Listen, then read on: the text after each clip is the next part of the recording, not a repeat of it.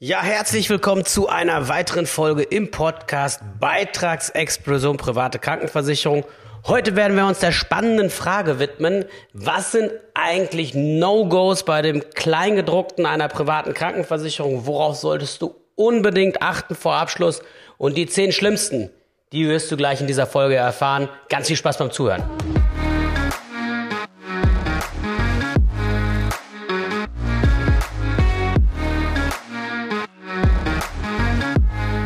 Wenn wir über No-Gos sprechen in der privaten Krankenversicherung, dann ist es am Ende des Tages so, wenn du in die Hochglanzprospekte der Versicherung guckst. Dann sind wir uns alle einig, sind alle die tollsten. Das liest sich erstmal so, als wäre man gegen alles und ich weiß nicht was versichert. Aber am Ende des Tages bei genauerer Betrachtung verliert vieles seinen Glanz, wenn man einfach mal hinter die Kulissen schaut, wenn man mal genauer reinschaut, wenn man mal sieht, was heißt das eigentlich in der Praxis, was bedeutet das vor allen Dingen für dich, der dann da unter Umständen versichert ist und möglicherweise viel Geld aus eigener Tasche zahlen muss. Und genau davor wird dich diese Folge schützen, weil du kriegst jetzt quasi Wissen an die Hand, was die meisten Leute nicht mal mehr haben, die das verkaufen. Und im Normalfall, du, wenn du nur einen reinen oberflächlichen Prospektvergleich machst oder einfach ein paar Zahlen und ein paar Leistungen gegenübergestellt hast, als jemand, der nicht irgendwie, weiß nicht, Medizin studiert hat und sich mit dem Kram Ewigkeiten beschäftigt, der sowas nur schwer einschätzen kann. Und das wissen auch die Versicherungen, machen sich das zunutze und das kann unter Umständen nicht mal Kopf und Kragen kosten.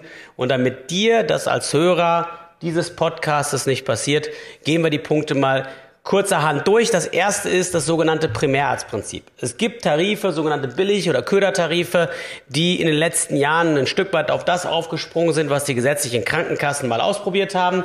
Spricht, dass sie im Kleingedruckten stehen haben, wenn du zum Arzt willst und sei es irgendein Spezialist, meinetwegen ein Orthopäde, ein Hautarzt, ein Urologe oder was auch immer, dass du immer erst über den sogenannten Hausarzt, den Primärarzt gehen musst. Also über einen Arzt, der in der Regel Allgemeinmediziner ist oder von mir aus auch ähm, ein bisschen mehr kann, aber im Wesentlichen dein Hausarzt ist und dementsprechend du dort dir immer erst das Okay holen musst, bevor du zu irgendeinem anderen Spezialisten gehst.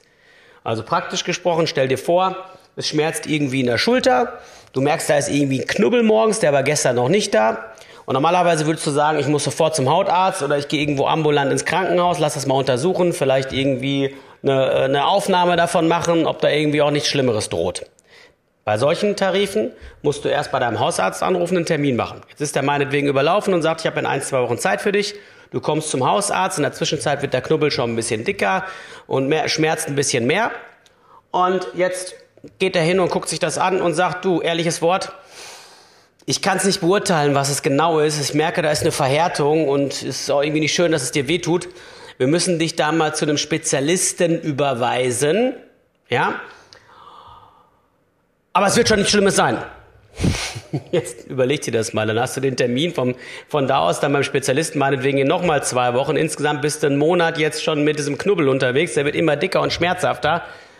Und du musst diesen Umweg über den Hausarzt gehen.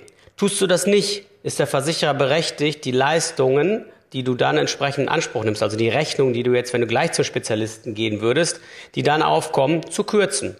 Auf zum Beispiel 80 Prozent oder 75 Prozent des Rechnungsbetrages und alle Folgerechnungen, die danach kommen. Das heißt also, hiervon rate ich dir dringend ab, das zu tun, weil es ist halt wirklich nicht praxisnah. Darüber hinaus habe ich gesehen, dass Leute, die ein Primärarztprinzip haben, im Schnitt im Laufe ihres Lebens über 100 Stunden mehr in deutschen Wartezimmern verbringen. Warum? Weil ich ja immer erst über den Hausarzt gehe, wo ich warten muss und beim Spezialisten dann unter Umständen nochmal. Aber im Wesentlichen hänge ich erstmal beim Hausarzt rum. Das ist das Zweite, was nicht cool ist.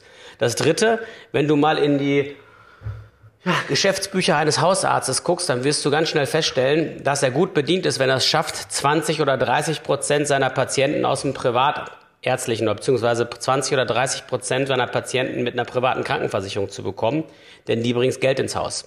Und unter Umständen wird er so lange an dir rumdoktern und es selber versuchen, so dass du entsprechend Geld ins Haus bringst. Kein Vorwurf, es gibt bestimmt auch genug Hausärzte, die das nicht tun, wenn einer zuhört. Aber am Ende des Tages denken ja auch manche kaufmännisch und sagen sich, okay, das Rückenproblem kriege ich vielleicht selber in den Griff. Wobei es für dich viel schlauer gewesen wäre, gleich zum Orthopäden zu gehen. Mach das nicht, nimm lieber einen Tarif ohne den und das Primärarztprinzip, dann kannst du gleich zum Spezialisten, rufst da selber an, machst kurzfristig einen Termin und dann ist das Ganze auch geregelt.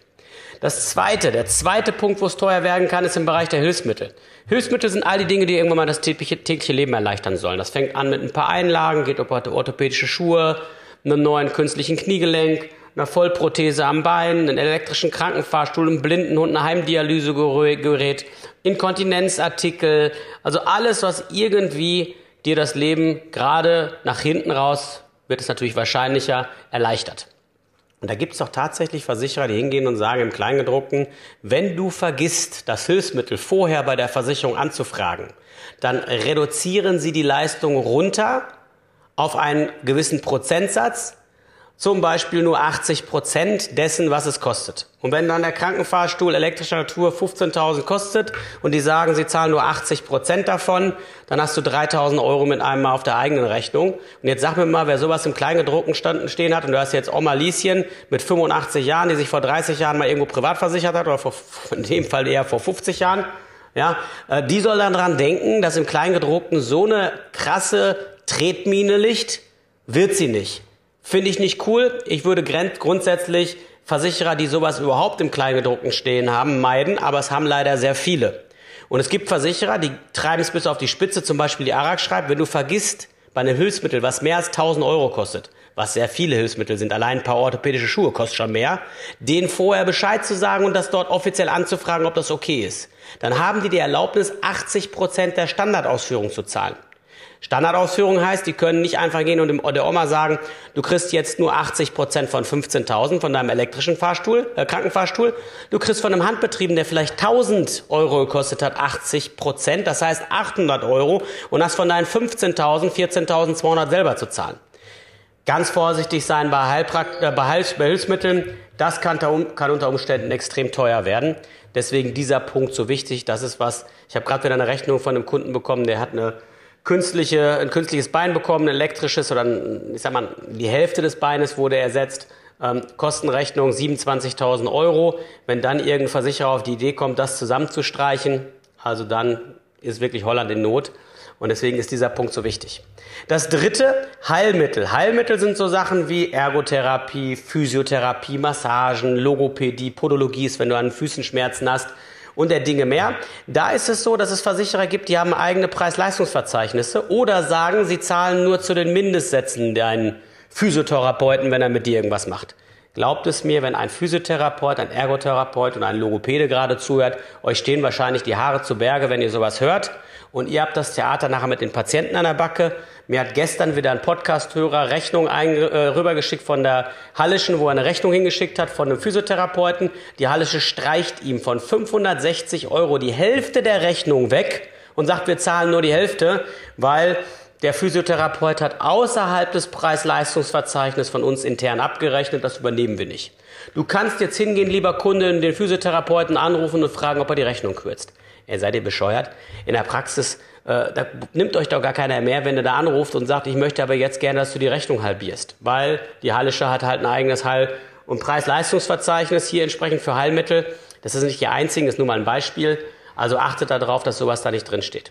Vierter Punkt, Psyche sollte von der Sitzungszahl auch nicht begrenzt sein, weil wenn du das Problem hast, alles schon vorgekommen, du bist junger Familienvater, junge Familienmutter und es passiert irgendwas Schlimmes, meinetwegen dein Kind vor deiner Nase totgefahren, hatten wir auch schon, und du brauchst 100 Behandlungen in einem Jahr, weil du da irgendwie über das Jahr verteilt jede Woche zwei, dreimal hingehst und die sagen, die zahlen nur 50, hast du wieder zigtausend Euro an der eigenen Backe, also besser ohne Begrenzung.